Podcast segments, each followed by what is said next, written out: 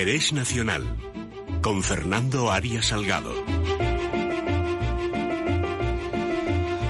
Don Fernando Arias Salgado, estaba ya complicada la... Bueno, ante todo, buenos días, querido amigo. Buenos días, don Luis. Y por cierto, aprovecho para dar las gracias. En la sección eh, de la semana pasada comenté, aprovechando que usted está en Cantabria, lo mucho que me gustan las quesadas pasiegas. Y oiga, los buenos amigos eh, que tengo allí, empezando por Robledal, muchas gracias. Me han mandado unas quesadas pasiegas desde allí desde Cantabria. Es que no se puede decir nada en público. bueno. Ya, ve usted su influencia, don Luis, en la opinión de los oyentes. Nada, lo que veo es lo, buena gente que son los santanderinos, hombre. Bueno, don Fernando, estaba la campaña electoral americana caliente y en esto llegó Fidel en forma de coronavirus y ha dado positivo Trump. Así es, don Luis. Fíjese, fíjese eh, eh, me adelanto un poco a su, a su conclusión, el, la confusión que esto ha creado en el sistema constitucional de los Estados Unidos. Porque claro, es evidente que el riesgo asumido voluntariamente por el presidente eh, de los Estados Unidos en su campaña electoral respecto a las recomendaciones lógicas, racionales, de distancias, yo diría, eh, fin, físicas y al mismo tiempo de precaución respecto a los riesgos que sin duda existen y que se pueden racionalmente limitar o ampliar, pues ha venido a incidir en un aspecto que es muy importante ver cómo se desarrolla la cuestión. Mire usted, no tenemos ninguno una bola de cristal delante para saber en qué medida va a afectar esto o puede afectar esto a la decisión tomada por los distintos ciudadanos americanos en favor de un candidato o de otro. Pero el tema de fondo aquí, don Luis, es que se plantea en este momento una opción básica sobre el respeto, el respeto por ambas partes a los candidatos que disputan en un sistema democrático indudable la presidencia del puesto más importante de liderazgo del mundo occidental, por lo menos. Claro, fíjese usted lo importante. De momento ha cambiado el tono de la campaña. Ya no se puede insultar al presidente Trump. No se le puede insultar porque evidentemente es ya una víctima, entre comillas, todavía no sabemos con qué resultados finales, de la pandemia que existe en, globalmente y que nos afecta a todos. Eso mismo puede pasar también a otros políticos de Estados Unidos, como parece que son las últimas noticias, senadores, etcétera, ¿verdad? Claro, todo esto mm, plantea ya un problema muy importante para los que desde fuera admiramos el sistema de checks and balances de los Estados Unidos, que es que hasta ahora estaba desbocado el, elemento fundamental, fundamental, que es el respeto a las instituciones de los Estados Unidos, por ambas partes, porque es evidente que en el último debate ya lo vimos, ¿verdad? No se puede debatir por dos candidatos a la presidencia a partir del 20 de enero de 2021 sin dejarse exponer claramente cuáles son sus opciones, ¿verdad? Bien, eh, dicho esto, que parece una crítica, yo deseo, como es lógico, como cualquier persona, que el presidente Trump pueda mm, recuperarse rápidamente y mm, llegar a, su candidatura, exponer los, los criterios de su candidatura de una manera civilizada y al mismo tiempo a los partidos demócratas lo mismo que observamos con asombro cuáles son las reacciones personales, ¿verdad? Entonces, mire usted, esta conmoción es buena desde el punto de vista de la civilización democrática. Vamos a aplicar la ley no con un uso alternativo del derecho, como hace muchas veces la izquierda, ¿verdad? No, vamos a respetar a los candidatos y los propios candidatos tienen que respetarse a sí mismos. Yo, como español, como profesional, como diplomático, creo que es un momento de reflexión vamos a reflexionar también en Occidente. Mire usted, 30 años de la reunificación de Alemania. 30 años y todavía no está resuelto el problema de Alemania del Este y Alemania del Oeste en términos políticos internos.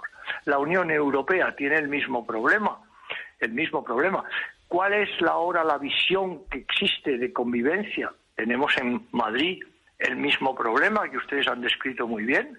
¿Qué respetos hay ahí entre los propios protagonistas de las candidaturas? cómo es posible este enfrentamiento sobre una pandemia que nos afecta a todos. No es posible seguir con este planteamiento democrático, entre comillas. Esto no es un planteamiento democrático, don Luis, ni civilizado. Ni, ni sanitario, que es peor. Y luego con las consecuencias sanitarias que tiene. Yo tengo una edad ya, don Luis, en la que a mí me colocarían enseguida en una situación de riesgo Claro, pero es evidente que el riesgo me lo aumentan las personas que no se ponen de acuerdo, los políticos y los que no se ponen de acuerdo para que entendamos bien cuál es la mejor manera de proteger la salud de todos los ciudadanos. Y eso afecta a los candidatos a cualquier elección y a cualquier problema que se plantee. Entonces yo creo que ahí esta reflexión en estos momentos tiene el impacto que ha tenido la enfermedad eh, declarada con más o mayor o menor gravedad en el momento, no lo sabemos según los últimos informes que se esa es otra, la fiabilidad de las fuentes, ¿verdad? Cuando se dice que en una guerra la primera víctima es la verdad, pues mire usted, en esta pandemia la primera víctima también es la verdad. A veces la verdad no se conoce. ¿eh? No olvidemos el silencio de Jesús cuando se lo preguntó Poncio Pilato, ¿qué es la verdad? hubo un silencio, ¿verdad? Pero en fin, estamos en el momento de las verdades alternativas, del uso alternativo del derecho, de los procedimientos bloqueantes de los derechos de todos los demás. En Estados Unidos hemos visto una crisis profundísima de valores democráticos. Bien, seamos en este momento colaboradores, veamos cómo se puede entre todos restablecer una cierta civilización del diálogo, pero del diálogo no el falso, sino el verdadero, para concluir, no para obstruir, sino para avanzar. Y perdón por estas reflexiones, don Luis, pero usted comprenderá que, visto lo que está pasando en España, a mí todavía me parece que lo que está pasando en Estados Unidos, pues no tiene la gravedad que nuestra prensa a veces de izquierdas le plantea. Una victoria de Trump no es el fin del mundo occidental ni de la democracia. Mismo puede ser bueno o malo según el propio presidente ahora reflexione que le vendría también, modestamente desde mi punto de vista, muy bien, sobre cuál es el valor de los procedimientos para ejecutar aquellas acciones que él considera positivas para los Estados Unidos y para el resto del mundo, ¿verdad? Y en eso, pues yo creo que hay que elevar el nivel del debate, ¿eh? respetar al adversario y tener en cuenta que en España no podemos dar lecciones a nadie, porque a veces veo unas indignaciones en la prensa más favorable al Partido Demócrata que no se aplican a sus propios a sus propios candidatos, ¿verdad? O sea que con esta reflexión un poco desde la bruma de Cantabria, pues mm, yo le agradezco mucho que me hayan consultado sobre este tema.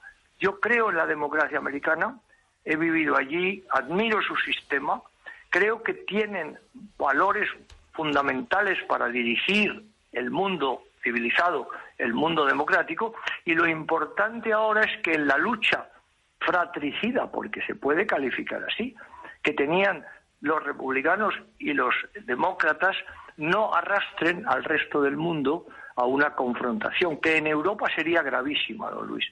Porque ya fíjese usted qué sistemas tenemos en este momento de control del Estado de Derecho si aquí está ya el Poder Judicial en plena campaña democráticamente considerada para ver cómo se reorganiza el control de los tres poderes del Estado, ejecutivo, legislativo y judicial. Esto Polonia y, Polonia y Hungría ya lo han sufrido. En Polonia hay una, una, el artículo 7 de los tratados de la Unión. ¿Cómo es el Estado de Derecho en España? ¿Cómo funciona? ¿Cómo es posible que esté pasando esto con el Poder Judicial? ¿Comprende? O sea que tenemos nosotros también tantas, tantas, eh, o tantos flancos abiertos a discusión y análisis que dar lecciones a los demás suele ser un poco arriesgado, don Luis. Y en diplomacia eso hay que tenerlo muy en cuenta, ¿verdad? Porque el interés nacional que ahora tiene España, el interés nacional fundamental para salir adelante, hay que ver de qué manera no está siendo respetado por muchas de las instituciones del propio Estado. Así Don que Fernando, eso es fundamental. Pues muchísimas gracias por habernos acompañado una semana más. Le cito para la semana que viene. Que pues muchas gracias, don Luis, y gracias a ustedes por su programa que ilumina muchas de las grandes cuestiones que estamos discutiendo. Venga, hasta la semana que viene, don Fernando.